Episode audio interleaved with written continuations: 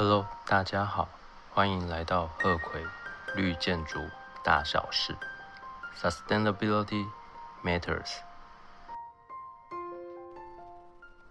这一集的内容是 Locations and Transportation Credit to Sensitive Land Protection，基地位置及交通敏感的土地保护，这是它的第二个得分项目。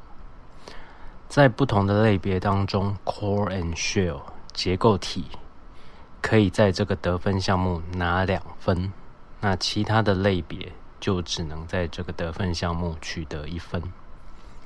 这个得分项目有两个 option，就是两个方案可以选择。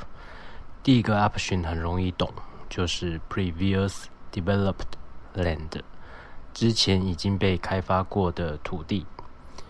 代表说你不需要再去伤害另外一块新的没有被开发过的土地。不过这个有点可遇不可求，就是找到一个已经开发过的，然后重新再开发它。接下来我们来讲第二个 option，就是这个得分项目的重点：avoid five kinds of sensitive land。去避免把你的基地设置在五种比较敏感的土地。接下来跟各位说明一下这五种比较特别、比较敏感的土地。第一种叫做 Prime Farmland，重要的农地，它有包含一些像是 Unique Farmland，特殊的农地；Important Farmland，比较重要的、产量高的农地。这些在美国被规范的项目是由 U.S. CFR。CFR 的意思是 Code of Federal Regulations，字面上的意思应该是美国的联邦法规。我查了 Google，它给的翻译是联邦规则汇编。除了这个刚说的 CFR 之外，还有一个叫做 NRCS。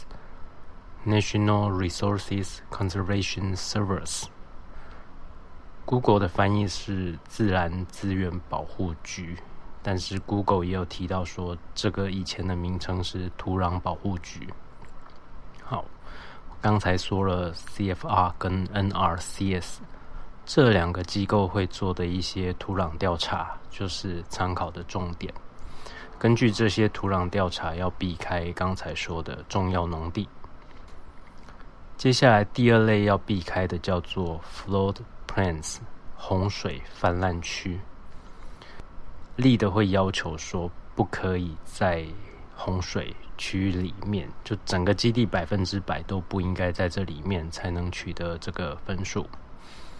至于洪水的范围怎么界定，我们先来讲一个，在台湾叫做百年洪水线，或是百年洪水水位。百年的意思，其实正确的说法是，每一年当中发生洪水的几率百分之一以上，就叫做洪水区，百年洪水区。那立的也是使用这个百年洪水的概念，也就是百分之一，要避开这个范围，或者是说在这个范围之上。规范的单位名字叫做 FEMA。Federal Emergency Management Agency。Google 的翻译是使用联邦紧急事务管理局。这个是美国的机构。那因为 LEAD 在过去这几年在世界上各地被使用，所以以美国的机构来看，其他的国家地区不太合理。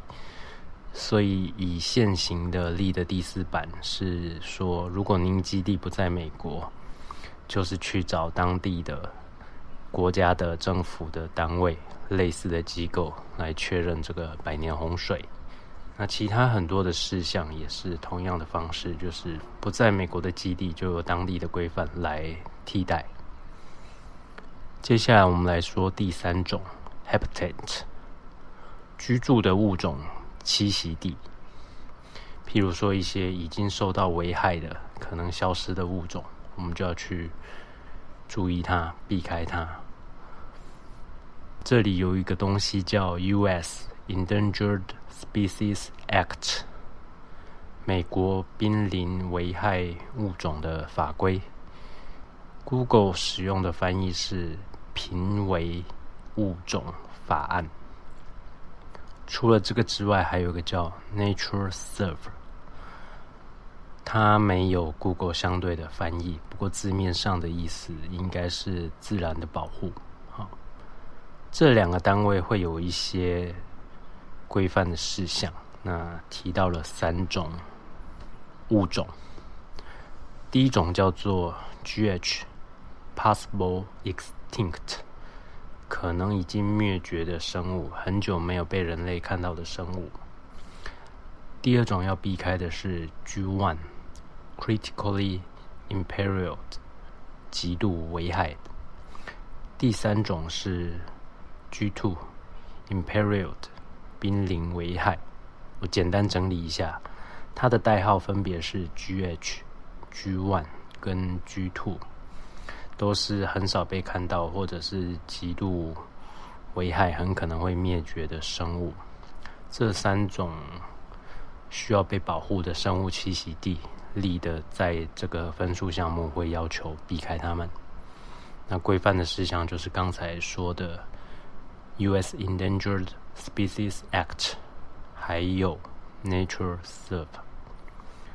到现在我讲了三种要避开的土地，接下来还有两种，它比较类似。第四种是 water bodies，水体、自然水体、河川啦、湖泊这一类的基地，必须要离开这些水体至少一百英尺，或者是三十公尺。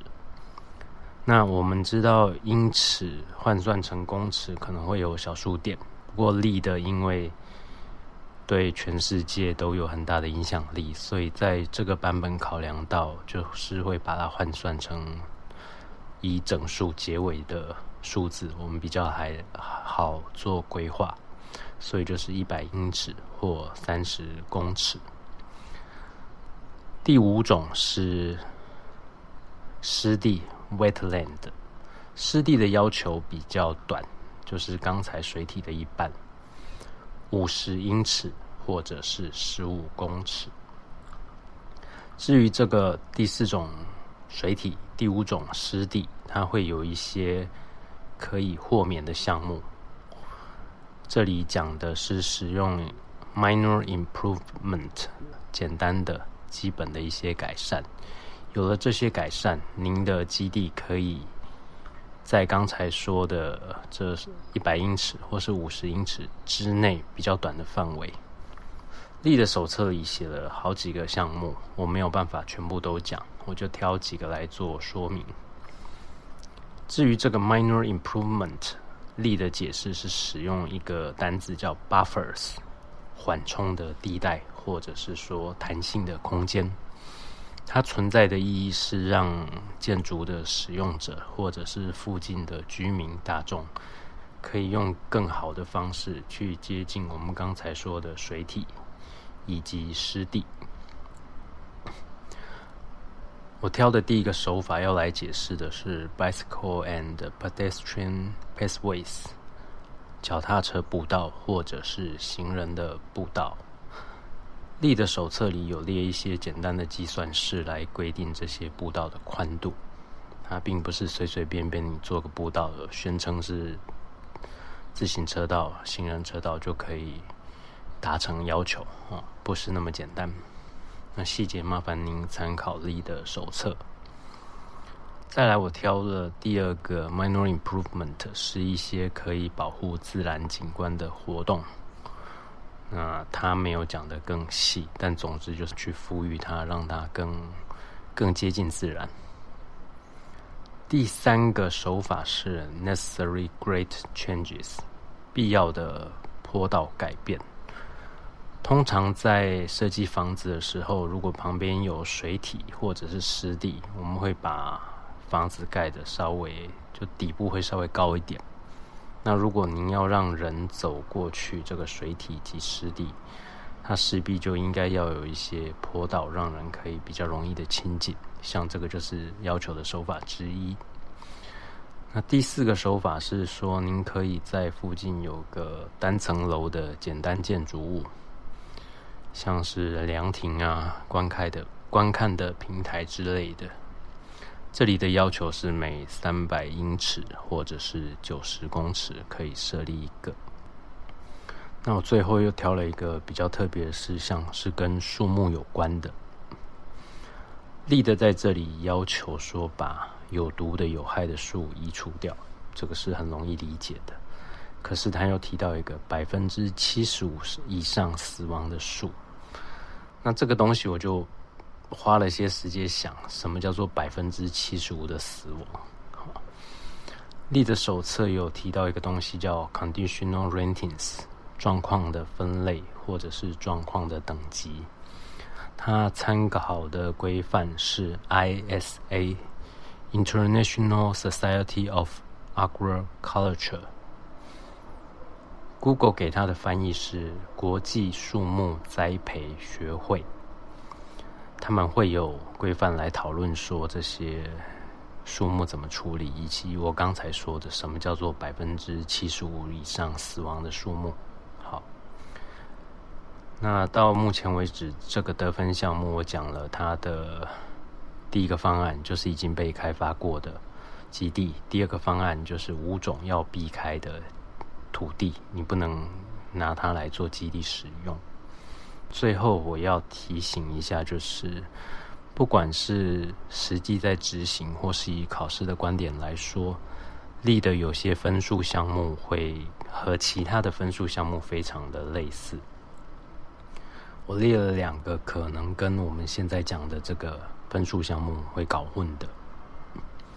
第一个叫做 Sustainable Sites，Site Develop Protection Restore Habitat。永续的基地保护，或者是富裕当地居住物种的栖息地，这是第一个可能搞混的。第二个可能搞混的叫做 sustainable sites open space，永续基地的开放空间。这个开放空间可能跟我在刚才讲的那几个 minor improvement 的内容会搞混，所以如果您有。兴趣的话，也可以留意一下。好，感谢您的收听，下一集见。贺葵绿建筑，大小事，Sustainability matters。